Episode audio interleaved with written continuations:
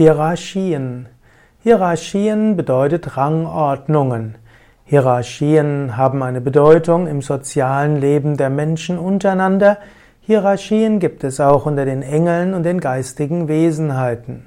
Das Wort Hierarchie kommt vom griechischen Hierarchia, ist zusammengesetzt aus Hieros, das heißt heilig, und Arche heißt Führung oder Herrschaft. So entsteht die Hierarchie und die Hierarchie ist die Rangordnung der Weihen im Kirchenlateinischen. Es ist also ein System voll Elementen, die über- und untergeordnet sind. Und das Wort Hierarchie ist also ursprünglich etwas, was aus dem Theologischen kommt, aus dem Religiösen und später sich weiterentwickelt hat als Grundname für etwas, was über- und untergeordnet ist. Hierarchie in sozialen Systemen. In sozialen Systemen gibt es Hierarchien.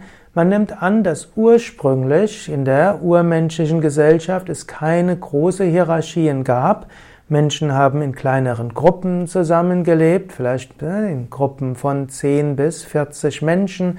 Sie waren wahrscheinlich Nomaden und dort war jeder gleichberechtigt und ab und zu mal hatte mal jemand eine besondere oder einer davon hatte vielleicht ein besonderes Ansehen, aber es gab keine echte Hierarchie. Hierarchien wurden dann notwendig, als Menschen in größeren Gruppen zusammengelebt haben, in der Jungsteinzeit, in der sogenannten Neolithischen Revolution, als Ackerbau begann und zum Ackerbau zum Beispiel größere Anstrengungen unternommen werden mussten, zum Beispiel um ein Kanalsystem zu entwickeln im Nilgebiet oder im Zweistromland oder auch am Indus oder am Gelben Fluss. Solche Anstrengungen sind nicht in kleineren Gruppen zu machen, dazu braucht es größere Gruppen, dazu braucht es dann äh, Hierarchien, wie das Ganze koordiniert wird. In unserer heutigen Zeit werden die obersten hm, Führer letztlich gewählt, auch temporär gewählt, so wie eben die Ministerpräsidenten oder eben auch Bundeskanzler, Präsident und so weiter. In früheren Zeiten gab es unterschiedliche Weisen, wie man, wie die höchste Führungspersönlichkeit entstand. Es gab auch zum Beispiel den, die Erbmonarchie, es gab den Erbadel und so gab es den hohen Adel, den niederen Adel und so weiter. Heutzutage ist das mit der Hierarchie nicht ganz so einfach. Es kann ein Arbeitersohn kann zum Bundeskanzler gewählt werden und genauso können es aber auch Menschen geben, die aus dem sogenannten Geldadel stammen, die vielleicht weit oben stehen, ohne formell gewählt worden zu sein. In jedem größeren sozialen System gibt es heute Hierarchien. Man hat, man experimentiert zwar auch immer wieder mit hierarchiefreien Organisationen, wie zum Beispiel basisdemokratische Kommunen, wie sie in den Kibbuzim oder auch in manchen Kommunen probiert wurden. Man stellt aber immer fest, dass, dass Hierarchiefreiheit eigentlich nur möglich ist in kleineren sozialen Kontexten. So wie eine Organisation wahrscheinlich 10 bis 20 Erwachsene übersteigt, braucht es in irgendeiner Form mindestens vorübergehende Hierarchien. Normalerweise, je mehr Menschen es sind, umso umfangreicher muss die Hierarchie sein. Auch bei Yoga Vidya haben wir inzwischen auch eine Hierarchie, eine gewählte Hierarchie. Es gibt den Vereinsvorsitzenden, es gibt die sogenannte Strategiekommission, es gibt die Ashramleiter und Leiterinnen natürlich, es gibt die Bereichsleiter, Bereichsleiterinnen, die Teamleiter, die Teamleiterinnen und es gibt die einfachen Sevakas.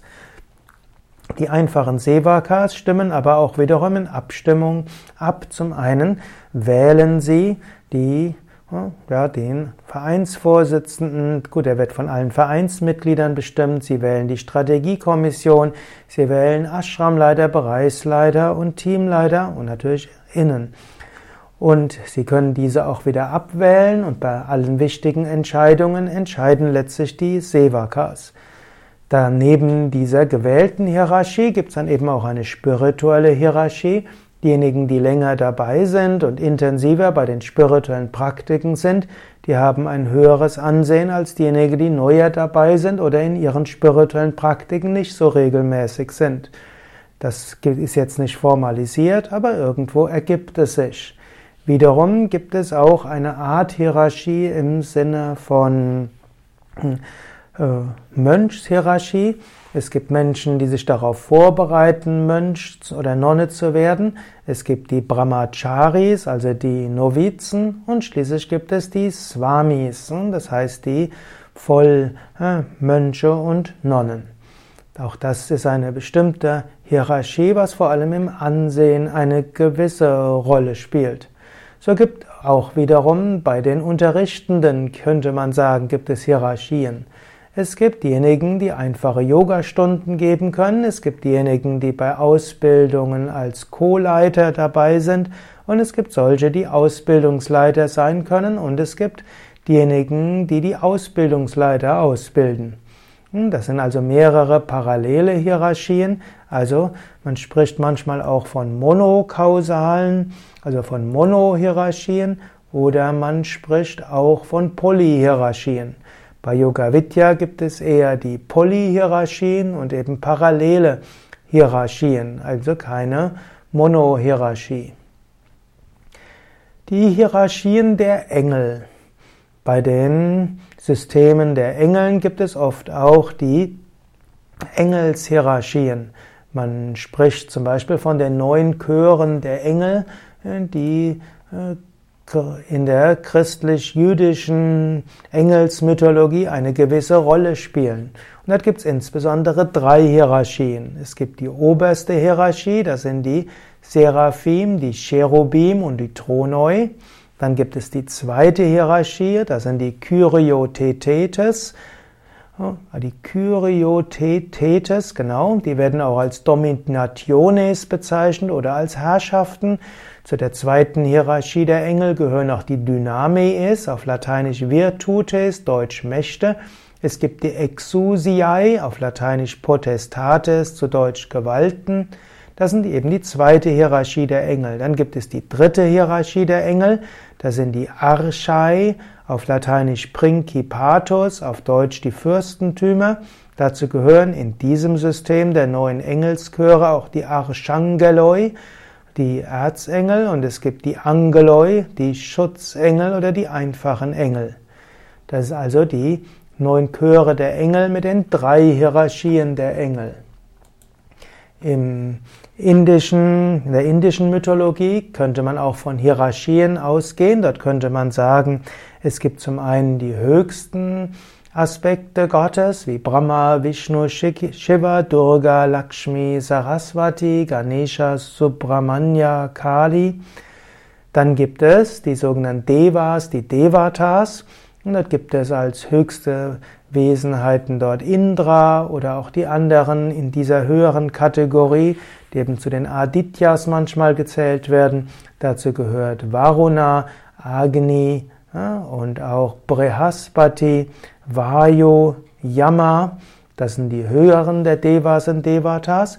Und dann gibt es eben auch die niedereren, noch nicht die ganz niederen, aber man würde sagen die Gandhavas, die Apsaravas, und so weiter, auch die Yakshas und die Rakshakas, Rakshasas, das sind alles Wesenheiten, die noch weiter darunter kommen. Ja, so gibt es immer wieder Einteilungen in Hierarchien. Auch in der Mathematik spricht man von Hierarchie und äh, auch in verschiedenen Objektsystemen wird von Hierarchien gesprochen.